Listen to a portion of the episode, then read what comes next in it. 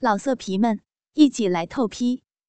网址：w w w 点约炮点 online w w w 点 y u e p a o 点 online。我们都在怀念过去，失去才懂得珍惜。我的心曾给过你，但是你却不在意。信吧的朋友们，大家好，我是叶小农。今天电台给大家带来的呢是一篇长篇小说，题目叫做《记录我的 N 个男人》。里面女主角的经历真的是让我觉得望尘莫及。下面就让各位狼友和我来一起体验女主角的异样人生吧。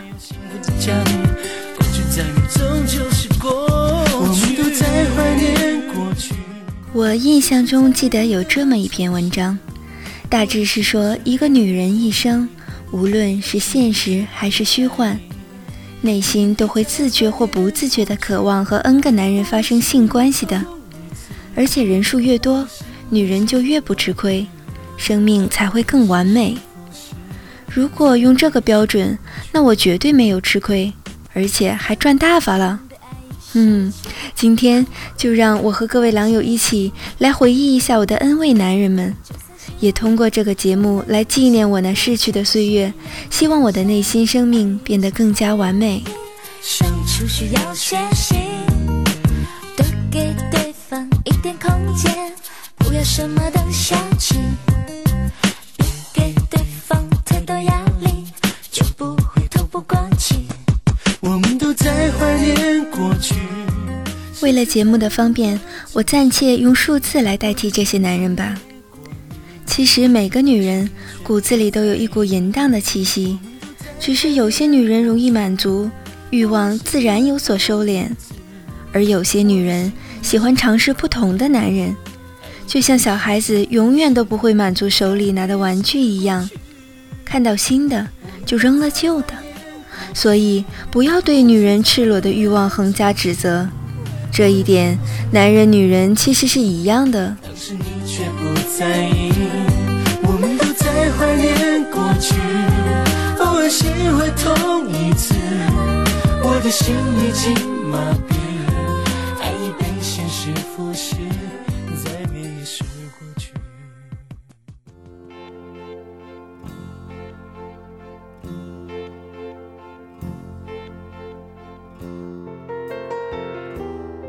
记忆一下回到了那年高考补习班的时候，我遇到了一个男生，上课的时候总偷偷的玩前桌女生的辫子，他就是我的一号。一号的眼睛是褐色的，水汪汪的，喜欢喝酒、抽烟、打架，还会踢足球。那个时候的我就已经是个情窦初开的少女了，看到这样的男生就心猿意马了。结果那年的寒假，我借口不考上大学就不回家，和那一帮少数民族同学留在了学校过年。当然，他也没有回家。除夕的那个晚上，我们几个留守学生在外面排档吃饭。男生们喝完酒之后回到了宿舍，我怕冷，他就把我带到了他的床上。那个晚上，他紧张，我也紧张。好像深入进去后没动几下，一会儿就没了。第二天，我发现床上有血迹，我就这样糊里糊涂把自己的第一次给了这个男生。后来我考上了一所大学，他落榜了。他和那帮同学们来看我，我很无情地对他说：“我们现在不一样了，你不要来看我了。”那时候，他眼里的忧伤被我无视了。嘿嘿，这也是我第一次甩掉男人，还是蛮顺利的。有没有他没所谓，解不解渴有所谓，有时情愿不如一杯热咖啡。有没有爱没所谓，快不快乐有所谓，他带不走我们的全世界。我没有所谓，就算心碎，该你的你怎么拒绝。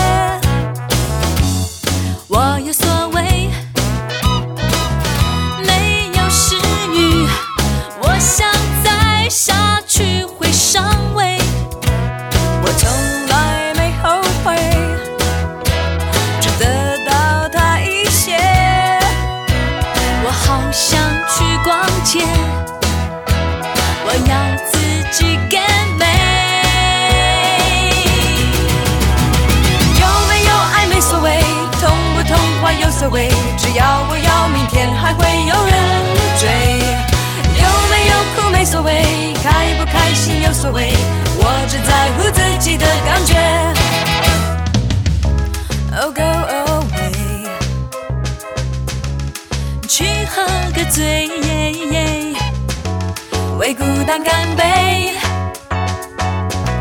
祝十年万岁。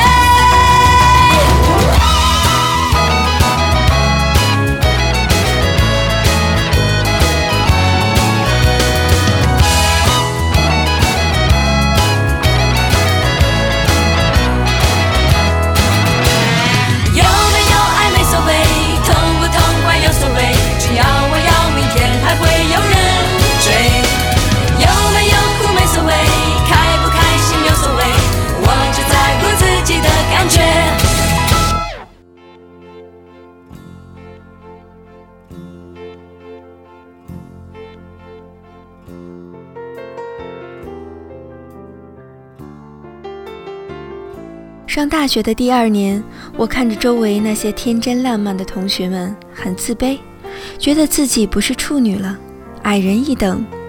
但是身体却不时的想要男人，只想睡在男人怀里。那时大学的男生个个都好像很害羞，很难有机会接触到。在一个周末，我来到了离学校五站路的报刊亭里，睡在了卖报纸的男人身边。他是我亲戚的朋友，戴眼镜，一条腿有残疾，快三十岁了，没娶媳妇。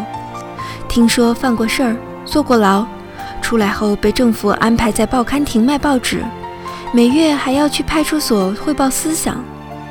我曾经在亲戚家住过一段时间，那时他经常来我亲戚家找我亲戚的孩子玩，看到我的时候也很关心我，我就因为他有精力。就有点崇拜他，他靠这个报刊亭生活，晚上都睡在亭里。我去他那里的那个晚上，不时有人来买烟、买东西。他每次起身卖东西的时候，就把我压在身下，以免被人发现。这让我很兴奋，就像小孩子玩捉迷藏一样刺激。后来又去了两次，毕竟他怕承担责任，一再要求我不许说出去。这点我做得很好，一直严守秘密。今天在这里是第一次说到他。当时我也怕自己怀孕，毕竟还是学生，所以去了三次以后，这个有点传奇色彩的二号男人也在我生活里消失了。一转眼，三年的大学生活就快毕业了。这期间有一个学弟对我表示过好感。因为没有身体接触，就把他一笔带过，不说了。毕业后，我去了一所县中学实习，在那里，我又遇到了我生命里的三号男人。这个男人一直到现在还在想念我，我估计他的想念是因为他的不甘心，他不甘心我甩了他。哈哈，男人都是这样，对他好的女人他视而不见，对他轻视的女人他念念不忘。那时候。实习为期两个月，实习单位分给我一间单独宿舍。三号是我高中的校友，他那年回家比较早，和一大帮高中同学在我宿舍玩到天黑后，他留了下来。在小小的床上，我们相互依偎着，喃喃低语，疯狂的做爱。那时候我真的以为我会嫁给他，他也是这么想的。实习结束的时候，我一声不响地走了。我也不知道当时自己怎么想的，但我还是给他留了一封信，告诉他我回学校等分配，他可以来学校找我。他来的时候，我已经回家乡工作了。每段故事都有一篇剧情，每段爱情都像动人旋律。一颗真心，却只向着你前进。也许爱越单纯越着迷。你是窗外另外一片风景，在你眼里我是什么关系？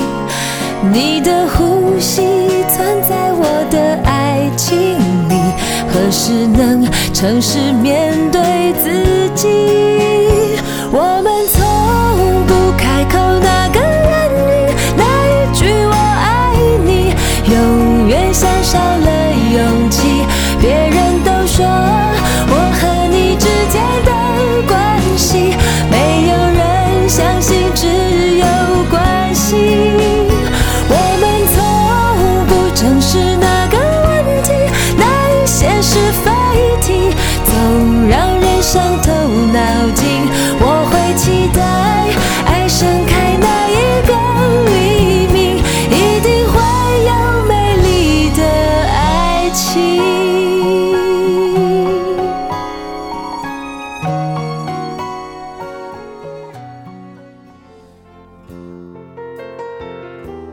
到家乡以后，我有点不习惯南方的生活，花了两年的时间来适应。这期间，我倒也安安稳稳。在我二十三岁那年，遇到了我的四号男人。这个男人后来成了我的老公。开始的时候，他想留宿，我都拒绝了，我怕他知道我不是处女。后来一个晚上，他还是强留了下来。他进入了我的身体。由于两年多没有做爱，我的阴道很紧，虽然没有落红，但是我很疼。第二天走路都歪歪扭扭的。我也没和他解释为什么没有落红，而他也没有计较，正式成为了我的男朋友。以后的日子里，我们好几次都是囫囵吞枣，草草结束，一点都不尽兴。恰好这期间，由于家人的反对，我开始有点想离开他。我开始强烈的想要体会不同男人的小弟弟带来的不同体验，于是出现了五号男人。一个我连名字都不知道的，在舞厅认识的男人，估计他比我小。我们只有一夜情，和他一起，我很湿。那夜还被我男朋友抓了现行，他们打了起来。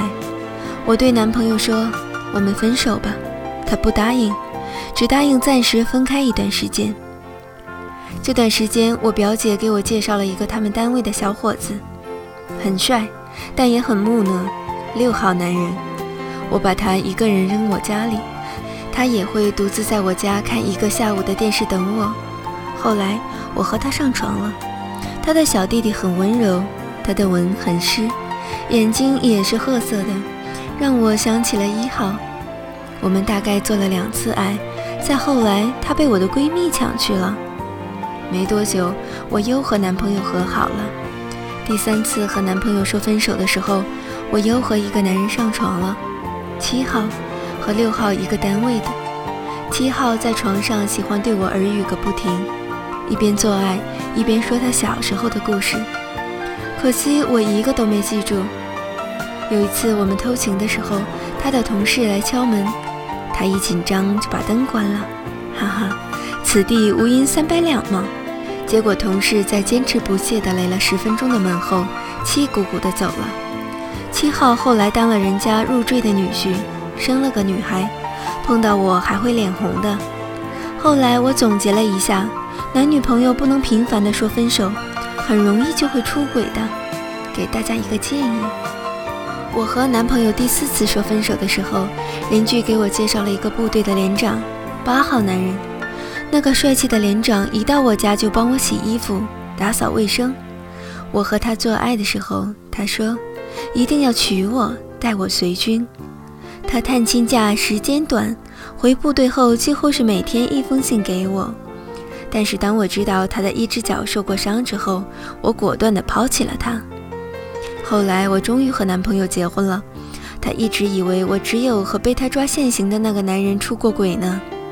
其实我已经和八个男人上过床了。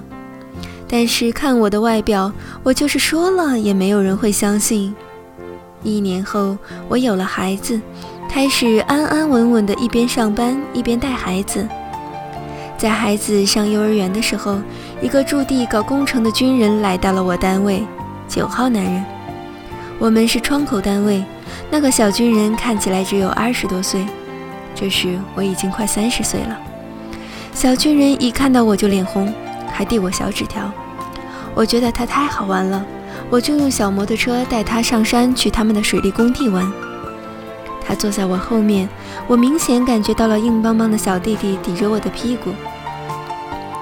他不时地用手抚摸我的乳房，我一边开摩托车一边扭着身子，结果他的呼吸就越来越急促。到了他工地附近，他一下车就拉着我的手钻进了树林。我一看乐了，他早就在树林里用茅草铺了个窝。他没几下就泄了，估计是当时在路上的时候被我扭来扭去刺激到了。不过到底是个小青年，没一会儿又硬了。这回他冲锋了许多，我也很满足。他说让我等他，我笑笑起身下山了。只要他有空就会溜下山来找我，然后我就带他坐摩托车，然后就在风高月黑的路边停下来，站着做爱，非常的刺激。小军人随后调走了，我后来去了他调去的军区看了他一次。我们在宾馆拼命的做爱，一直做到虚脱。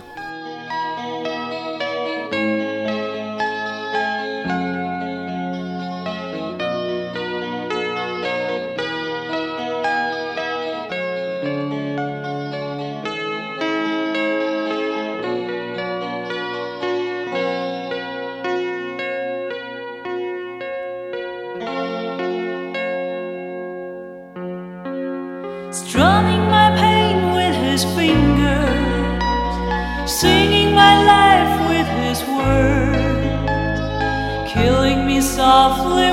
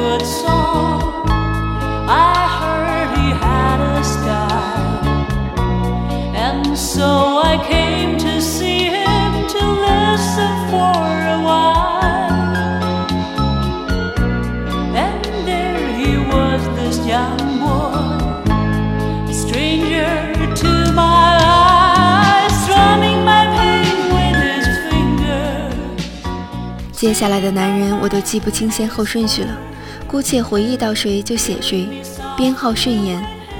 十号男人是一个同城的网友，那个男人在 QQ 上用语言使劲撩拨我，我们就见面了。一个晚上，第一次他开车到我家附近，我坐他的车来到一个幽静的林区，我们一起聆听风声、松涛声、流水声。他就在车头前站着要了我。十号男人长得精瘦，非常硬，功夫非常了得，是他带给我非常美妙的性享受。每每一想到他，我的小腹就会发胀发热。后来我们经常幽会，最刺激的一次是他一边开车一边和我做爱，我坐在他大腿上扭动着，他的腿一边抽搐一边踩油门，还要不停越过我的身躯看前面的路况。那次让我非常爽，车子就这样一直正常行驶在弯弯曲曲的盘山公路上。对面有车来的时候，晃过来的大灯只能让我们更兴奋。最后，汽车在两个人的情欲爆发中停了下来。他说我是他的魔，我说他是我的骨。我们两个只要肢体碰到就会兴奋。我们一般都在车里、车外站着、趴着做爱。有一次，他把我带到宾馆，不一会儿又来了一个男人。那个男人来到我身边摸我的时候，手冰凉冰凉的，我很抗拒，他也就作罢了。他带来的男人是他的上司，两个男人都喜欢做爱。那次是想来个三 P，被我拒绝了。哈哈，这两个人是臭味相投吧？我和十号男人是不能触碰，一碰到两个人就会性欲大爆发，拼命做爱，不做到虚脱不罢休。如果我能有这样一个老公，那多幸福啊！十一号男人是十号的上司，他觊觎我很久了，我也想尝尝他是什么味道，就答应了他。自己开车带他到一个水库边，那个晚上在车里，他让我很难受，味同嚼蜡。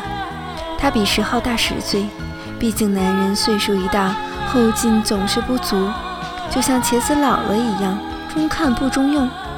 后来十一号邀请我 n 次，我都借故推脱了。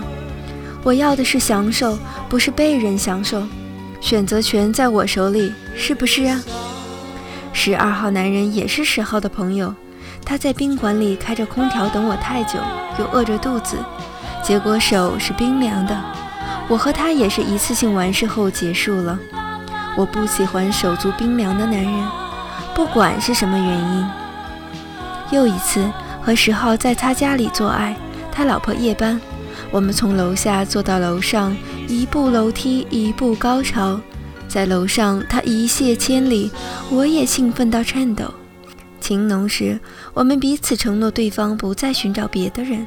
哈哈，这样的话大家最好别信，只是意乱情迷时的一句蒙语罢了。十三号男人是个瘦瘦的、很帅的男人，年龄比我小，公务员，对汽车很痴迷。每次我一个电话，他总是很及时地出现在我身边，帮我解决，比如汽车没电了、没油了等我粗心造成的故障。帮得多了。我对他好感也多了。一个晚上半夜，他喝醉了，打电话给我，要我接他。由于比较近，我就开着摩托车去接他。他一个人在大街上摇摇晃晃地走着，我停下来让他上摩托车，谁知他死活不肯，一定要我先陪他说说话。我只好和他来到绿化带，这一说话，他就压上了我。接近秋天，地上虽然有草坪。但是雾水很重，我极力反抗，无效，最终被他进去了。事后他送我回家了，好像醉酒的不是他，是我一样。当我回到家里，已经凌晨两点多了。我一上床就睡了，结果一个剃着平头的男人，不知道怎么进来的，就在床上压着我。我挣扎无果，就接受了他。他射了之后，就跑得无声无息。我吓得瑟瑟发抖，打电话给附近的一个大叔，他拎了根棍子从一楼搜到三楼，没看到人。时间已经凌晨三点了，他看我还在发抖，就搂着我躺了下来，不一会儿就进入了我的身体。我就这样在一个晚上被三个男人糊里糊涂的进去了，里面都是他们射的精子。后来我沉沉睡去，入室 X 者。入室的那个人应该算十四号男人，大叔是十五号。说实话，那天晚上这三个男人到最后都让我高潮了，说起来有点不好意思。大叔其实和十一号男人差不多大，但是做爱是很会照顾女人的感受，唱歌也好听。一次在他家麻将的时候，才知道他和妻子离婚不离家。他躺在床上穿大裤衩午休。他前妻会进去送水，这让人看着很别扭。他在另一个地方还有一处房子，里面住着他的小女友，比他小十五岁。他两个地方来回住。当我知道这些情况的时候，十五号大叔约我的时候，我就死活不去了。哈哈，十六号男人也是在网上认识的，个子不高，人也瘦，但是肌肉很结实，手臂上纹着一只豹。做爱的时候很猛，但是汗滴就像下雨一样，真的是汗如雨下呀。他来城里两次，我和他睡了两个晚上，都是凌晨离开的。虽然有点想念他的猛，但是受不了他的汗。就这样，他消失在在我生活中了。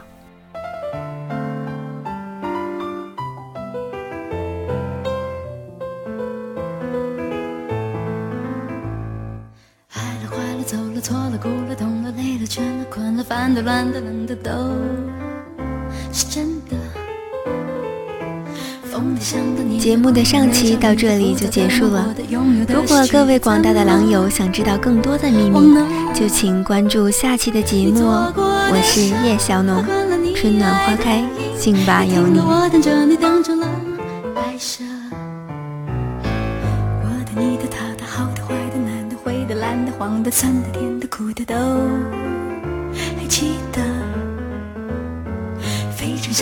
忘的，绝对不能忘的，我想要换你了，真的不想要了，只得放了。环岛的火车载着我第几天了？忽然发现这一刻我不想你了。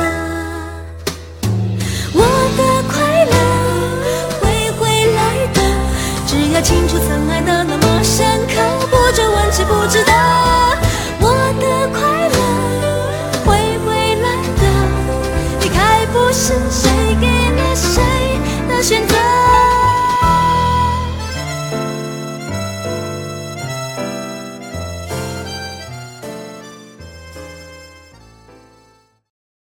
老色皮们，一起来透批！网址：w w w 点约炮点 online w w w 点 y u e p a o 点 online。